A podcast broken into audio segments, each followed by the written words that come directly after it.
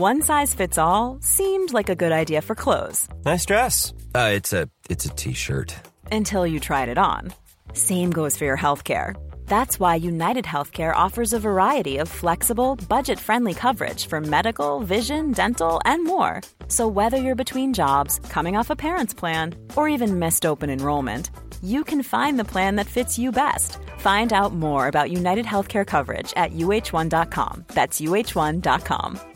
Hiring for your small business? If you're not looking for professionals on LinkedIn, you're looking in the wrong place. That's like looking for your car keys in a fish tank. LinkedIn helps you hire professionals you can't find anywhere else, even those who aren't actively searching for a new job but might be open to the perfect role. In a given month, over 70% of LinkedIn users don't even visit other leading job sites. So start looking in the right place. With LinkedIn, you can hire professionals like a professional. Post your free job on linkedin.com slash people today.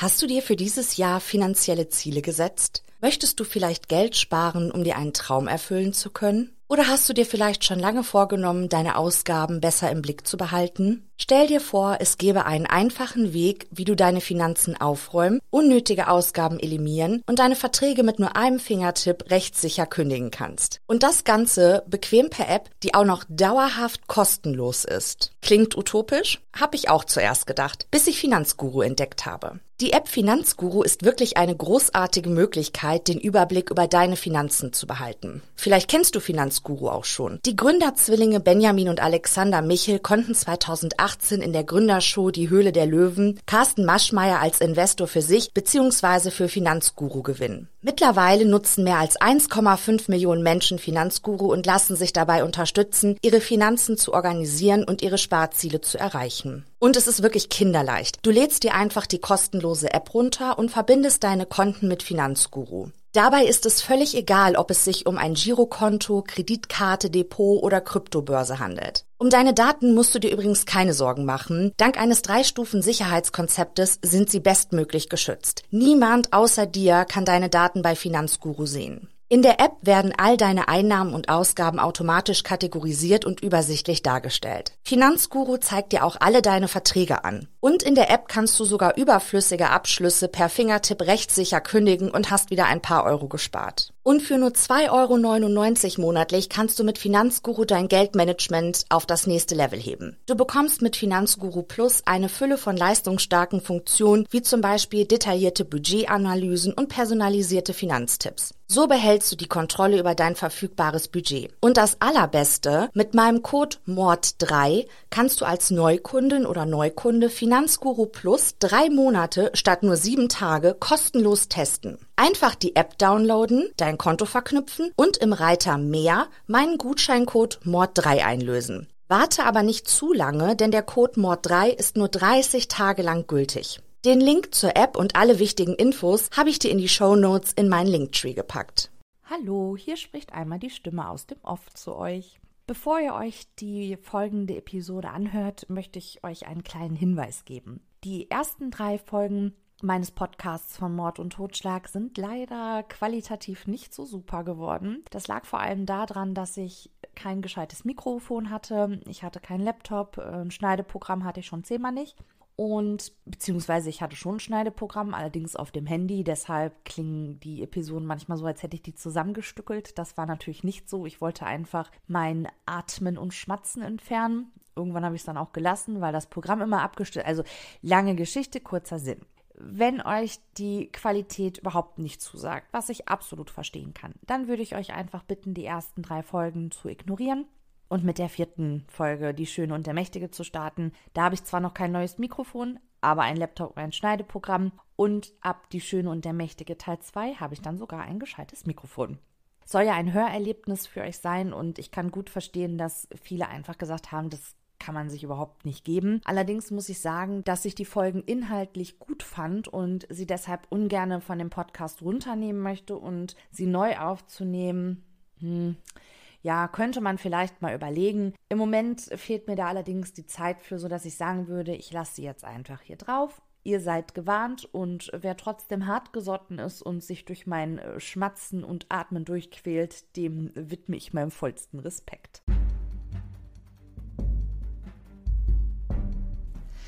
Hallo und herzlich willkommen zur zweiten Episode von Mord und Totschlag. Mein Name ist Steffi und ich möchte euch heute über einen Kriminalfall berichten, der sich 2008 im nordrhein-westfälischen Rhein-Sieg-Kreis am Siegengebirge zugetragen hat.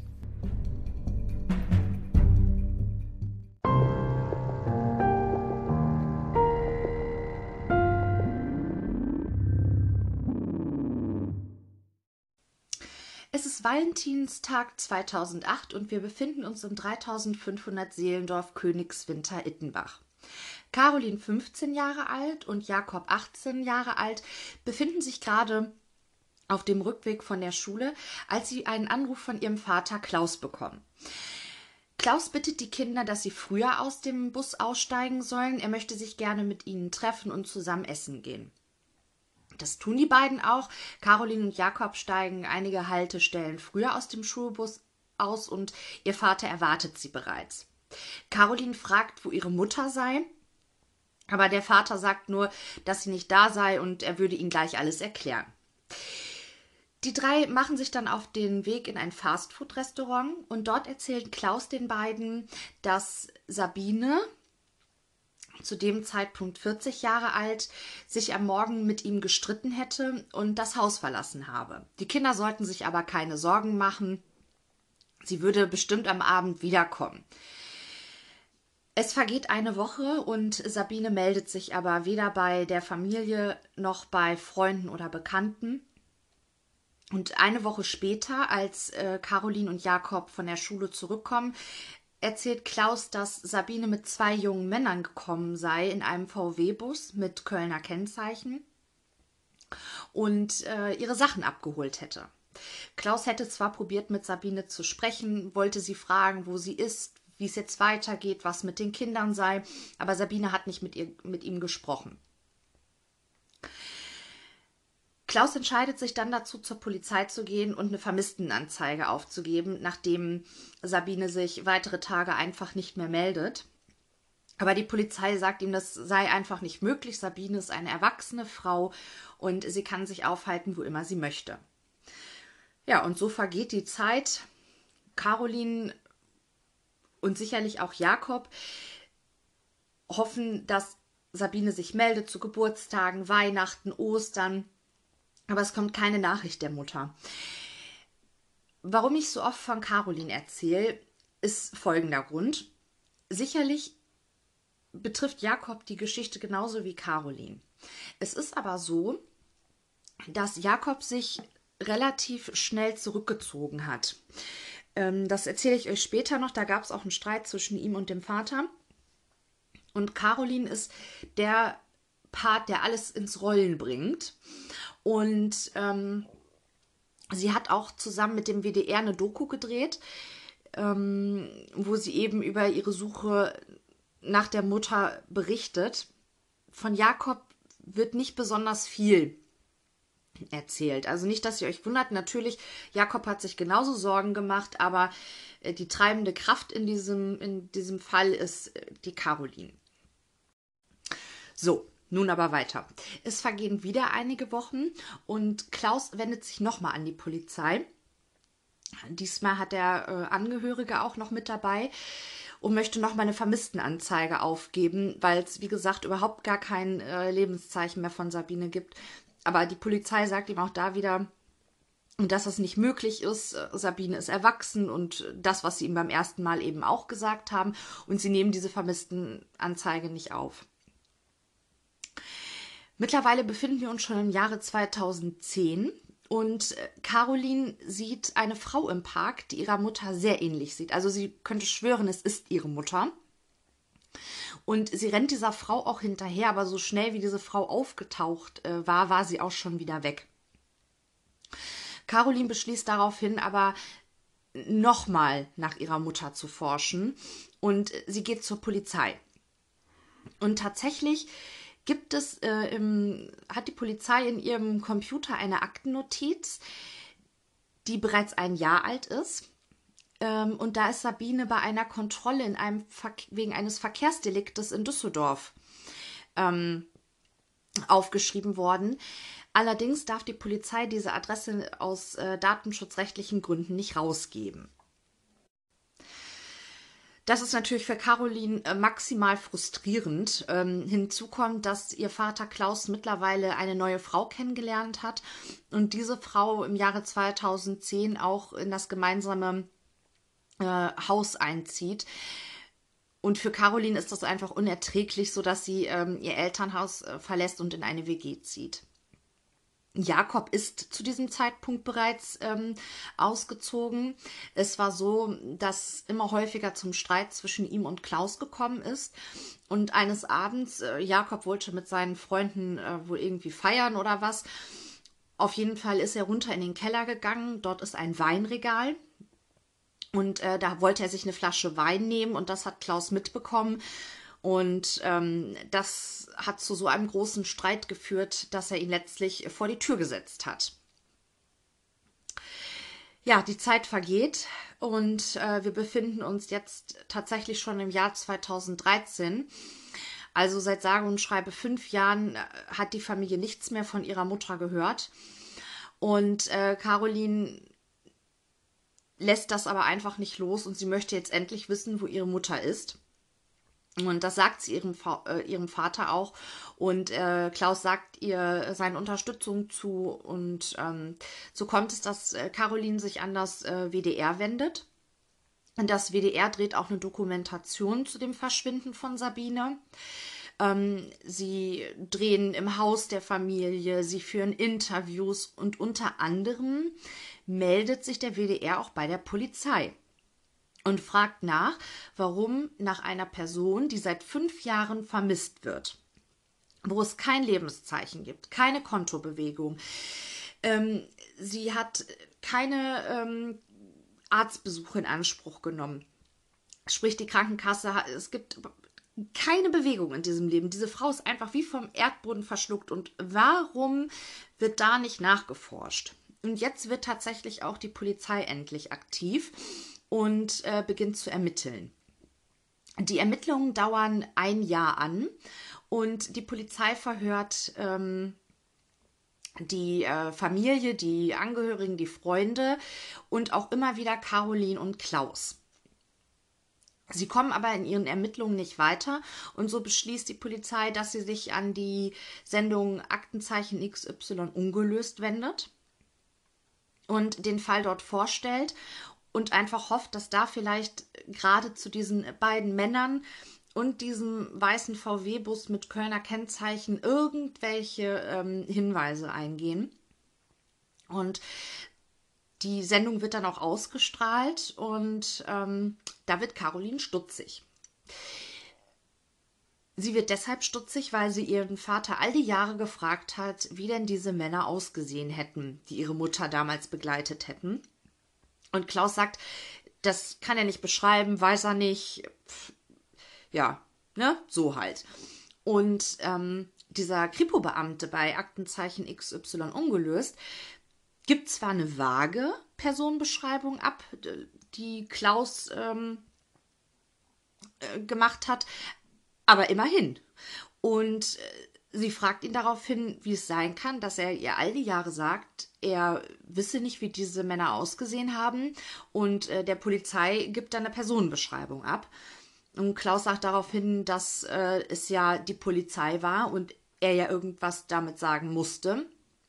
Und Caroline glaubt ihm das nicht, weil sie sagt ihm auch, wenn sie der Polizei gesagt hat, sie kann sich an etwas nicht erinnern oder sie weiß etwas nicht. Niemand hat sie jemals gedrängt, ähm, irgendwas zu sagen. Und ähm, Caroline beginnt daraufhin weiter zu recherchieren. Und ähm, ja, sie vertraut sich irgendwann einer Freundin an und der Vater dieser Freundin ist Polizist. Und so kommt es, dass sie sich nochmal an die Kripo-Beamten wendet ähm, und ein paar Dinge erzählt, die ihr komisch vorkamen im Nachhinein und ähm, die tatsächlich der Kripo auch komisch vorkommen. Da hätten wir zum einen die Sache mit dem Schäferhund. Einige Tage nachdem Sabine die Familie verlassen hatte, hat Klaus einen Schäferhund gekauft. Und Sabine wollte nie einen Hund im Haus haben. Und wenn man das jetzt mal weiter durchdenkt, dann könnte man ja zu dem Schluss kommen, dass Klaus wusste, dass Sabine niemals nach Hause kommen wird. Sonst hätte er diesen Schäferhund nicht gekauft. Und dieser Schäferhund hat immer an so einer Folie im Garten gegraben. Die lag, diese Folie ähm, diente als Untergrund für ein Steinbeet, das Klaus angelegt hatte. Ja, das sind so die ersten Anhaltspunkte, dass da irgendwas überhaupt nicht in Ordnung ist. Und ähm, die Kripo begibt sich am 30.10.2013 dann nochmal zu diesem Haus der Familie und ähm, hat einen Durchsuchungsbeschluss dabei und ähm, fahren da wirklich richtig schweres Geschütz auf. Also sie haben einen Bagger dabei und sie wollen diesen Garten umgraben. Und ähm, sie sagen auch zu Klaus, also es gibt jetzt zwei Möglichkeiten. Entweder er sagt den Beamten jetzt, wo seine Frau ist, denn sie sind sich sehr sicher, dass er mit dem Verschwinden etwas zu tun hat. Er ist jetzt offiziell auch tatverdächtigt. Also entweder sagt er ihnen, wo seine Frau ist, oder ähm, sie graben jetzt erst den Garten um und dann geht es im Haus weiter und ähm, der Kripo-Beamte sagt also, wir verlassen dieses Grundstück nicht, ehe wir ihre Frau nicht gefunden haben.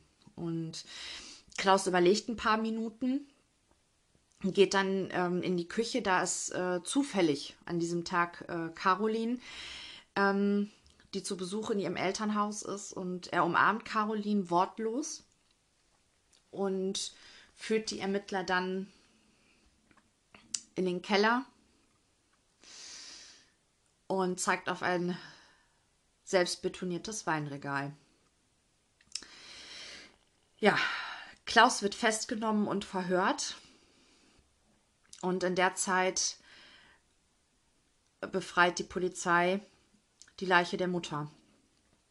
Klaus hatte die Leiche von Sabine in den Sockel des Weinregals einbetoniert. Im April 2014 kommt es dann zum Prozess gegen Klaus.